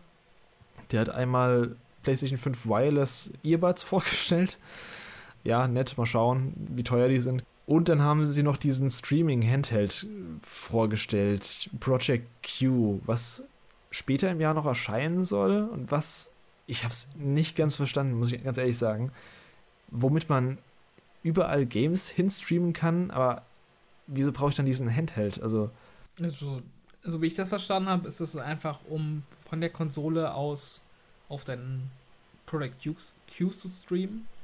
Mhm. Ähm, also quasi so ein bisschen mh, hm, das so Wii U-like ja, das Wii U-System. Ähm, so wie ich das verstanden habe, also wenn dein Fernseher blockiert ist oder so, oder weiß ich nicht, wenn du das mit in die Küche nehmen willst oder sonst wohin, dass du das dann benutzen kannst. Ich habe jetzt nicht so ganz verstanden, wo der Vorteil ist ähm, von diesem Project Q im Vergleich zu einem Handy, weil ich weiß nicht, ob es auf der PS5 auch geht, aber ich weiß, auf Xbox kannst du halt einfach auf dein Handy streamen, wenn du willst. Ähm, also von deiner mhm. Konsole aus und dann ja dein Handy quasi in so eine Vorrichtung klicken, ähm, die mit dem Controller verbunden ist und dann hast du im Endeffekt das gleiche. Also warum es heißt diesen diese eigene Hardware für brauchst, verstehe ich nicht so ganz, außer dass Sony da halt einfach was anbieten will, was sie halt ja. verkaufen können. Ähm, aber ansonsten, ja, es ist für mich eigentlich irrelevant. Also ich werde mir das nicht holen. Ich habe da keinen Bedarf für. Ich, ich muss mit meinem PlayStation-Spiel nicht durch die Wohnung laufen. Und, nee, äh, also ja. das sieht auch einfach so aus, als hättest du so zwei Hälften von so einem DualSense-Controller auseinander ge geteilt und dann so einen Bildschirm reingesteckt. Also äh, kriege ich gerade so ein bisschen Zelda-Vibes, dass, dass ich irgendwas bauen muss mit einem kaputten DualSense. Ist halt auch, also da bin ich echt mal gespannt, was die sich da preislich vorstellen, weil du kannst doch da nicht viel für verlangen, oder? Also das ist ja dann, das ist ja Hardware, die ohne die PS5 gar nicht funktioniert. Ja gut, aber überleg mal, der, was kostet ein DualShock 5? heißt er so? DualSense heißt der, ne? Dual, DualSense, äh, die kosten, UVP kosten die 69. Ja gut, dann, dann hast du schon mal die Kosten davon und dann musst du halt noch so ein, ich glaube 8 Inch, äh, keine Ahnung, was das Full HD Stream dazu rechnen. Das wird wahrscheinlich so 150 kosten oder so. Ich kann ja mal gucken, ob man das schon vorbestellen kann. Aber wahrscheinlich noch nicht. Ich, man muss halt überlegen, äh, die haben auch dem letzten diesen DualSense Pro Control, diesen DualSense Edge rausgebracht. Ähm, dieser ja, dieser Pro-Controller von Sony. Und der hat ja schon 230 Euro gekostet. Das sind echt heftige Preise. Ich könnte mir gut vorstellen, dass es an die 200 kostet. Ja, ich finde jetzt gerade leider spontan noch nichts dazu, aber ich denke mal, das ist auch noch nicht. Also, es ist ja noch nee, so ich glaube, glaub, sie haben auch noch keinen. Sie meinten auch, mehr Details folgen weiter im folgenden Jahr. Da wird bestimmt Preis und alles noch detailliert später. Ja, aber ich würde ich würd auf jeden Fall mit 150 Minimum rechnen. Denke ich auch. Also, ich sag mal, Minimum, wenn sie wirklich in Anführungszeichen günstig sind, dann wäre es irgendwie so 130 Euro als 129. Ja, also interessiert mich auch nicht so wirklich. Ich finde es an sich jetzt nicht verkehrt, sowas anzubieten für Leute, die vielleicht auch viele ihre Switch so als Second Screen benutzen und das vielleicht sich auch für die PS5 wünschen. Ich meine, das ist ja auch der sehr klar der Gedanke dahinter, dass sie die Switch oder die Wii U zumindest den Nutzen davon ja kopieren quasi für PS5 Aber für mich selbst sehe ich da kein, keine Verwendung im Alltag. Ja, same. Ja, und dann kam eben, wie gesagt, Spider-Man, haben wir ja vorhin schon besprochen. Da müssen wir, glaube ich, nicht nochmal hervorgraben. Und das war das komplette Showcase. Jetzt so im Nachhinein, wenn ich, also gerade das Ende war für mich dann echt nochmal ein ziemlicher Downer, muss ich sagen. Also da kam dann echt noch viel, wo so nichtssagend war oder was mich nicht angesprochen hat. Das, ähm, bis auf Spider-Man damals dann wieder so die Wogen geklettert hat, aber gerade gegen Ende und auch den Anfang fand ich auch nicht so super geil. Also, wie gesagt, zwischendrin den Block fand ich ganz cool mit Final Fantasy 16, Assassin's Creed Mirage, äh, Alan Wake 2, dieses Towers of Azkaban, Metal Gear Solid 3 Remake, äh, Plucky Squire, das war alles so in einem in einem Block. Und danach ging es ein bisschen bergab dann wieder und ja, so insgesamt, wenn ich dem, glaube ich, so eine Schulnote geben würde, wäre es wahrscheinlich so eine 3. Mhm. Ja. Also ich muss sagen, wenn ich jetzt so mal wirklich konkret überlege, was sind so die Spiele, die ich mit sehr hoher Wahrscheinlichkeit spielen will aus dem Showcase, die jetzt auch wirklich mal was Neues gezeigt haben oder irgendwie was Neues geliefert haben, dann das Spider-Man. Also, auch wenn, auch wenn mich das jetzt leider nicht so ganz äh, überzeugt hat, wie ich es mir vielleicht im Vorfeld gewünscht hätte, ähm, ist das trotzdem mhm. ein Spiel, was ich spielen werde, hundertprozentig.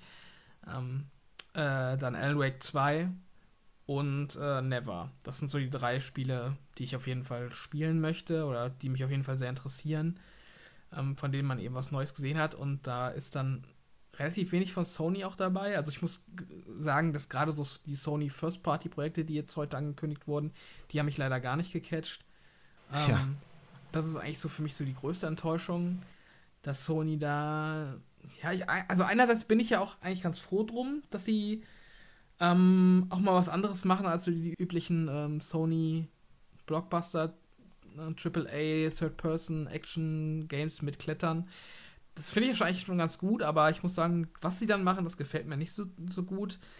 Und auch so die Third-Party-Sachen, die jetzt heute angekündigt wurden, da war dann auch viel dabei, was mich leider gar nicht gecatcht hat. Ähm, ja, und da, dazwischen dann halt so ein paar Updates ähm, oder nochmal so ein paar Visuals von Games, die man eh schon jetzt auf dem Schirm hat, so wie Final Fantasy oder so, was dann für mhm. mich aber auch nicht die Präsentation an sich irgendwie in der, in der Wahrnehmung irgendwie äh, verbessert. Also ich muss sagen, ich bin relativ enttäuscht gemessen daran, dass es halt, wie gesagt, diese E3-Präsentation von Sony ist. Gibt schon so, so ein paar Spiele, die mir jetzt gefallen haben, aber es war jetzt auch nichts dabei, wo ich sage, wow, das ist irgendwie so der neue Kracher von Sony, ähm, auf den man sich jetzt freuen kann, wie sie es halt in anderen Jahren schon mal gehabt haben. Also wenn sie jetzt irgendwie von The Last of Us, von dem Multiplayer-Game, irgendwie eine geile Gameplay-Sequenz gezeigt hätten oder so, was mich dann nochmal richtig so gekickt hätte, ähm, das hat mir irgendwie gefehlt. Also das hat mich echt am meisten schockiert, dass man zu The Last of Us Multiplayer-Game nichts gesehen hat. Ich meine, wann soll es jetzt rauskommen? Das war jetzt die, eigentlich die Gelegenheit, es zu zeigen. Mhm. Also ich raff's nicht. Was ist denn ihr Plan mit dem Last of Us Multiplayer? Ist, es wirkt schon fast so, als wäre es irgendwie in der Entwicklerhölle gelandet. Mhm. Man hat gerade ein Teaser-Bild zugesehen, ein Teaser-Artwork. Und das war letztes Jahr. Und die haben jetzt hier auf dem großen hauseigenen Showcase nichts zu zeigen. Also das, das finde ich schon ein bisschen armselig. Also ja, ich glaube halt einfach, dass ähm, Naughty Dog bei Sony so ein bisschen Narrenfreiheit hat. Also ich glaube, die, wenn die sagen, wir wollen mehr Zeit, wir wollen nichts äh, vorbereiten dafür, dann müssen sie das auch nicht. Und ich glaube, Sony weiß halt eben auch, dass wenn sie es dann bringen, dann ist es auch egal, ähm, ob das irgendwie schon ein paar Jahre vorher auf irgendwelchen Showcases äh, stattgefunden hat. Das wird sich sowieso verkaufen. Ähm, hm. Wie sonst äh, irgendwas. Also, ich, wenn die jetzt irgendwie Ende des Jahres im November ankündigen wurden, ach übrigens, nächste Woche kommt das Spiel raus, dann glaube ich, hätte das jetzt keinen negativen Effekt gehabt, dass es heute nicht gezeigt wurde. Von daher, ja, ist auch, ich finde es auch ein bisschen komisch. Also generell finde ich es komisch, dass sie ähm, sich jetzt so darauf beschränkt haben, ja, ich sag mal so, die, die B-Studios, ist jetzt auch vielleicht ein bisschen hart mm, zu mhm. sagen, aber so. Doch. Ja. Nee, das stimmt. Also, das sind echt so ein bisschen die kleineren oder neueren Studios oder B-Studios, die jetzt irgendwelche weirden Projekte haben, denen sie damit aber auch keinen Gefallen tun, indem sie den, also indem sie so, so nichtssagende Games ankündigen lassen, die, die man nicht richtig greifen kann. Also ich, bei so einem Showcase ist wichtig, dass du einen guten Start hast und ein gutes Ende vor allem. Und allein der Start schon mit diesem Koop-Heist-Game, das war kein guter Start. Also das war jetzt kein Game, wo viele Leute ja sich drauf stürzen werden und sagen werden, ey, wann kommt der nächste Trailer zu, ähm, ich soll jetzt mal gucken, wie es überhaupt noch heißt, das Game, Fair Games. Wann kommt das neue Trailer zu Fair Games? Das hätte man irgendwo zwischen reinstreuen können, aber doch nicht so als Opener. Mhm. Deswegen, ich habe ja eigentlich gehofft, dass sie mit Spider-Man anfangen, damit sie eben einen Kracher haben schon mal, also mit eines der prestigeträchtigsten Games quasi, was sie momentan im Portfolio haben. Aber man ganz sicher weiß, dass diese Jahr rauskommen, dass sie auf jeden Fall was zeigen werden, dass sie damit starten, von mir auch mit dieser Gameplay-Demo. Und dass sie dann zumindest zum Ende irgendeinen, ja, also irgendwas krasses nochmal haben. Also, keine Ahnung, irgendeinen Teaser für Ghost of Tsushima 2 oder was Sony Band Studios machen oder vielleicht ein Teaser zum Naughty Dogs Projekt oder zum Sony Santa Monica Projekt. Also, die hätten ja theoretisch echt viel, was sie hätten zeigen können, aber sie haben sich halt echt nur auf diese Service-Dinge hauptsächlich konzentriert, was leider so ein kleiner Downer ist. Ja, ich finde es auch schwierig, mit CGI einzusteigen heutzutage. Ja. Also das würde ich halt auch, ja. auch, nicht machen, wenn ich sowas konzipieren würde. Ich würde schon mit, einem, mit einer Gameplay-Demo ähm, in so eine Konferenz reingehen. Ja, auf jeden Fall. Das äh, ist nicht mehr zeitgemäß. Ja, das war leider ein bisschen enttäuschend so im Nachhinein doch. Vor allem gemessen an dem Stellenwert, den dieses PlayStation Games Showcase eigentlich hat. Mhm. Ich bin mal gespannt, ob sie da jetzt im Laufe des Jahres dann nochmal so eins bringen werden oder ob das jetzt wirklich die einzige Show für dieses Jahr war. Was ich schon ein bisschen hart dann fände, weil, wie gesagt, man hat jetzt trotzdem nur Spider-Man als großen Titel in Aussicht und sonst von diesen typischen Sony, also Singleplayer-Story-Games hat man eigentlich nichts mehr sonst mhm. äh, in Aussicht, was schon ungewöhnlich ist für Sony. Ja, also sie haben jetzt einfach, äh, wenn man es mal im guten alten E3-Sprech sagt, ähm, sie haben auf jeden Fall Xbox eine ganz gute Vorlage geboten, da jetzt draufzulegen. Sie haben tief gestapelt. Ich glaube, da könnte Microsoft jetzt im kommenden Xbox Showcase gut überzeugen, wenn sie da mit ihren First-Party-Titeln vielleicht auch vor allem Gameplay zeigen. Ähm, mhm. Ja. Ja. Ich, ich denke mal auch, das ist für Sony auch so eine Sache, ähm, die haben halt keinen, wie soll man sagen, die haben halt keine Not am Mann, dass sie irgendwie PS5s absetzen müssen. Also die können halt, die hätten auch gar nichts zeigen können. Dieses, also die hätten halt einfach irgendwie einen Spider-Man-Trailer raushauen können oder halt diese Demo, diese 5 Minuten ja. Demo auf YouTube packen können und sonst halt einfach gar nichts zeigen und äh, ich glaube, das hätte sich auf die äh, PS5-Verkaufszahlen nicht negativ ausgewirkt. Also die verkauft sich sowieso super gut. Und ähm, dann denken sie sich vielleicht auch, okay, wir könnten jetzt halt unsere Titel ähm, für die nächsten Jahre jetzt auch schon mal irgendwie halbfertig zeigen, aber warum sollten wir? Wir können halt auch einfach nächstes Jahr dann zeigen oder sonst irgendwann. Und ähm, ja, wir haben eh keine Konkurrenz so gesehen und mm. äh, dann zeigen wir es lieber, wenn wir es wirklich in einem super guten Zustand und auch zeitnah veröffentlichen können. Ich fand auch schon erstaunlich, dass dann auf PSVR 2 Seite auch gar nichts, glaube ich, von Sony selbst kam. Mhm. Ich weiß, diese Arizona Sunshine, war das ein Sony-Studio? Ich glaube nicht, oder? Gute Frage, ich glaube auch nicht. Aber ich könnte es dir jetzt nicht sagen. Das ist von Vertigo Games. Nee, die ist nicht von Sony. Ja, also, wo sie so vorher als großes PlayStation 5 und PSVR 2 Showcase angepriesen haben, dass man da nicht mal so einen Inhouse-Titel als VR-Game hat, das, das finde ich schon hart. Mhm ja, wie gesagt, kein Astro-Bot oder so. Einfach mhm. gar nichts. Schon komisch. Ja, ich hoffe, dass sie vielleicht zur Tokyo Game Show oder so vielleicht nochmal irgendwie ein bisschen was im Petto haben, weil das kann es ja dann irgendwie auch nicht sein für die nähere Zukunft. Ja, vor allem gilt ja für PSVR 2 nicht das, was ich gerade zur PS5 gesagt habe. Also die ja. müssen ja für PSVR 2 eigentlich schon noch ein paar Argumente liefern, finde ich, dass man sich die anschaffen sollte. Und ähm, dementsprechend hatten sie da schon so ein bisschen Zugzwang aus meiner. Ja, es kann ja auch, nicht, ja, es kann ja auch nicht sein, dass Resident Evil 4 so, so ein PSVR-Port quasi, also so ein extra Modus und Beat Saber, was jetzt auch schon seit Jahren nach vorne geportet wird, dass es die System-Seller sind, die einzigen. Ähm, da muss echt mal geliefert werden, aber das Teil wird halt wahrscheinlich wieder verstauben, so wie die PSVR 1 bei mir. Ja, spannend. Ja, aber ich glaube, dann haben wir das eigentlich ganz gut alles abgedeckt. Jetzt doch ein bisschen ausschweifender als gedacht. Was wären so jetzt vielleicht abschließend nochmal so, was wären so deine Highlight-Titel? Ich glaube, du hast schon genannt. Man kann es ja trotzdem mal sagen. Was wären so die Titel, auf die du dich jetzt am meisten freust von denen, die heute gezeigt wurden? Ähm, ja, Platz 1 ganz klar, Alan Wake 2. Einfach weil mir das gezeigt mhm. gut gefallen hat und auch das Datum passt und ja, auch zumindest Gameplay-Schnipsel waren. Jetzt auch keine richtige Demo, aber trotzdem Gameplay einfach, fand ich sehr gut.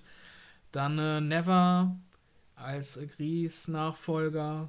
Ähm, ja, sehr interessant. Leider kein Gameplay, da hätte ich mir vielleicht ein bisschen mehr gewünscht. Aber ich fand es wieder super schön und freue mich da auf jeden Fall drauf, von dem Studio was Neues zu sehen. Und dann eben noch Spider-Man. Ähm, ja, auch wenn, auch wenn da nicht so ganz der große Sprung zu sehen war, den ich mir gewünscht hätte, ähm, fand ich das Gezeigte doch wieder sehr gut und ähm, mhm. ich werde auf jeden Fall wieder Spaß mit haben. Ja, bei mir sind es äh, ja, Final Fantasy 16 natürlich, es kommt jetzt auch bald raus. Plucky Squire, auch von den Sachen, die wir schon kannten. Dann das Never fand ich auch mm, sehr cool. Aufs Metal Gear Solid Remake bin ich gespannt und auf die HD Collection freue ich mich auch im Herbst dann. Ähm, Alan Wake 2 natürlich und Assassin's Creed sind auch groß mit vertreten. Äh, Grand Blue Fantasy Relink natürlich. Und dann Marvel Spider-Man hat mich dann doch mehr überzeugt, als ich gedacht hätte. Es wäre vielleicht schon so mit mein Highlight von der ganzen Konferenz, wenn man es mal so auf, auf das beschränkt, was gezeigt wurde. Da habe ich echt ein bisschen weniger so erwartet. Deswegen, äh, ja, also war jetzt nicht so der mega, mega, mega Hype-Titel dabei. Spider-Man finde ich sehr cool ähm, und die anderen Titel waren halt schon bekannt, die, auf die ich mich freue. Bin mal gespannt, was jetzt die nächsten Wochen noch kommt. Das Summer Games Fest kommt ja mit Jeff Keighley, ob da irgendwie Elden Ring DLC und whatever gezeigt wird. Und ja, und das Xbox Game Showcase steht eben auch noch aus. Am 11. Juni ist es, glaube ich, stimmt's? Mhm, ich meine ja. Genau, ähm, da werden wir auch die nächsten Wochen dann auch mehr zu sagen haben. Ähm, ach, was mir gerade noch einfällt. Richtig random Einschub. Von Pragmata hat man nichts gesehen. Stimmt. Stattdessen haben sie Dragon's Dogma 2 gezeigt, wo ich nicht mit gerechnet hätte, dass sie es zeigen. Also ich weiß nicht. das scheint ja dann eher ein bisschen tot zu sein. Oder, also wenn sie es nicht zum Summer Games Fest jetzt zeigen, glaube ich nicht mehr dran, dass man davon noch was sieht.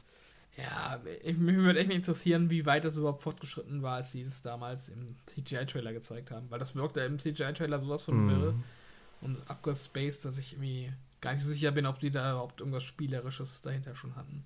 Es war ja sogar ein In-Engine-Trailer. Also, es war nicht nur CG, aber ja, ich frage mich auch, ob, also wie viel da schon stand von dem Ganzen, ob es nur so ein Konzept-Trailer war. Ist ja auch schon drei Jahre jetzt her, dass man den Trailer gesehen hat ja, könnte eins von diesen Games werden. Hat man ja immer jede Generation, die dann einfach nicht rauskommen. Ja. Vaporware Games. Ich bin auf jeden Fall gespannt, jetzt auch mal zu sehen, wie das allgemeine Internet so auf die Konferenz reagiert hat, weil ich echt noch überhaupt nicht mich umgeguckt habe. Ich habe auch noch gar keine Reaktionen dazu gesehen. War vielleicht auch ganz gut so, damit wir so ungefiltert hier reingehen können. Ich kann mir aber schon vorstellen, dass der Großteil eher ein bisschen enttäuscht sein wird. Also gerade von PlayStation Studios hat man ja echt viel erwartet. Mhm. Und so Sachen wie Last of Us Factions war ja eigentlich, man hat es als gegeben angesehen, dass da was gezeigt wird. Ähm, deswegen, ja, glaube ich, dass äh, der Internetkonsens da im Endeffekt nicht so super positiv sein wird. Ich glaube, Spider-Man 2 kommt äh, ziemlich gut an, aber ja. Dann würde ich sagen, wir sind am Ende für heute. Jetzt haben wir auch schon 1 Uhr nachts. ich glaube, so, so spät haben wir noch nie gecastet. Nee, ich glaube auch. Ja, dann vielen Dank an alle, die bis hierhin zugehört haben. Ähm, folgt uns gerne auf YouTube, beziehungsweise abonniert uns dort oder folgt uns auf Spotify oder irgendeinem anderen Podcast-Service, den ihr abonniert. Und dann hören wir uns spätestens zur nächsten Folge und zum nächsten Showcase dann wahrscheinlich wieder in ein paar Wochen oder bis zum nächsten Vorschaucast. Das müsste der Xbox-Cast sein. Mhm. Bis dahin, alles Gute und man hört sich. Ciao, ciao. Ciao, ciao.